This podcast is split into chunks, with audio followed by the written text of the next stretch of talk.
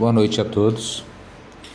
Para a reflexão de hoje, tomaremos por base a pergunta feita no item 27 do capítulo Bem-aventurados os aflitos, em o Evangelho segundo o Espiritismo.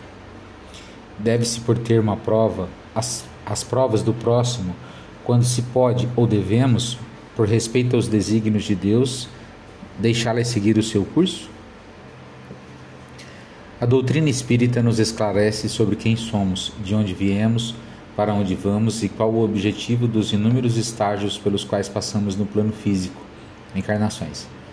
Espíritos imortais, criados simples e ignorantes por Deus, em uma jornada rumo à perfeição relativa.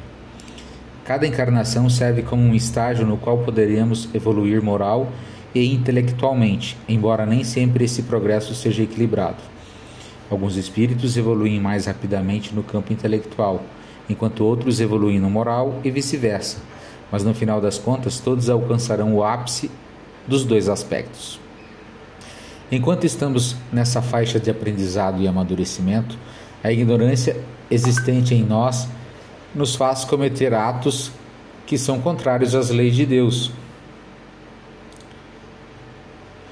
Como o Pai é justo, devemos reparar o mal que fizemos aos outros e a nós mesmos pois cada ferida que provocamos na alma de outra pessoa também aparece na nossa. Daí surgem as expiações e provações pelas quais passamos.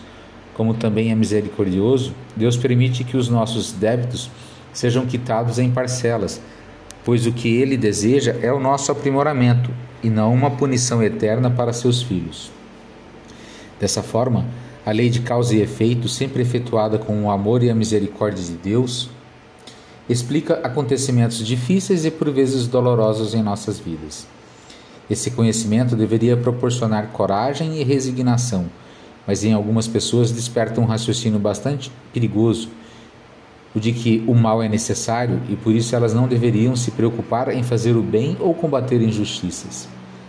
Não raro, quando essas pessoas ficam sabendo de algo ruim que aconteceu a alguém, dizem: ele mereceu, ela mereceu passar por isso, está pagando o que fez de ruim em outras vidas.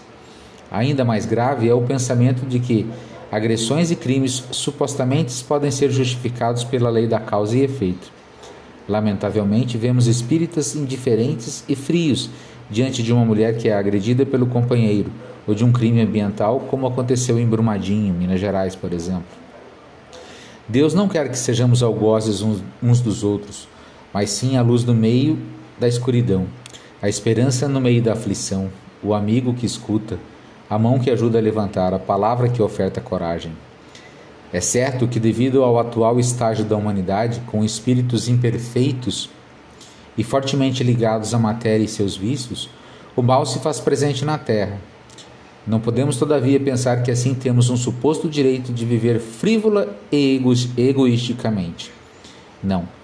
Recordemos que estamos em uma jornada evolutiva e cada dia é uma chance de iluminarmos nossas almas e assim nos libertarmos de imperfeições que cultivamos durante milênios. Jesus disse: Ai do mundo por causa dos escândalos, porque é necessário que sucedam escândalos, mas ai daqueles homem, daquele homem por quem vem o escândalo.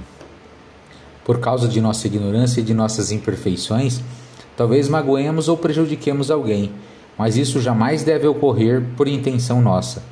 Como espíritas conscientes da realidade espiritual, temos o dever de nos melhorarmos a cada dia e vigiarmos nossas palavras e ações.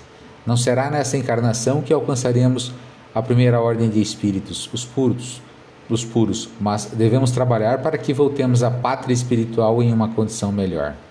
Lutemos contra o ressentimento e a sede de vingança que despertam essas posturas de indiferença e frieza. Todos nós cometemos erros no passado e ganhamos mais uma oportunidade aqui no planeta Terra para semearmos amor e esperança, no lugar dos espinhos, espinhos que espalhamos em outros tempos. Deixemos que a empatia substitua o julgamento em nossos corações, pois hoje foi outra pessoa resgatando um débito. Amanhã pode ser a nossa vez. E ainda sendo, não ficaríamos gratos se encontrássemos almas bondosas, cheias de compaixão que nos ajudassem a passar por esses momentos de prova e expiação? Por que não fazer o mesmo por aqueles que cruzam nosso caminho? Não digais, portanto, aos verdes, ao verdes um irmão ferido, é a justiça de Deus e é necessário que siga o seu curso. Mas dizei ao contrário: Vejamos que meios nosso Pai misericordioso me concedeu para aliviar o sofrimento de meu irmão. Vejamos se o meu conforto moral, meu amparo material, meus conselhos poderão ajudá-lo a transpor esta prova com mais força, paciência e resignação. Vejamos mesmo se Deus não me pôs nas mãos os meios de fazer cessar este sofrimento. Se não me deu, como prova também, ou talvez como expiação, o poder de cortar o mal e substituí-lo pela bênção da paz.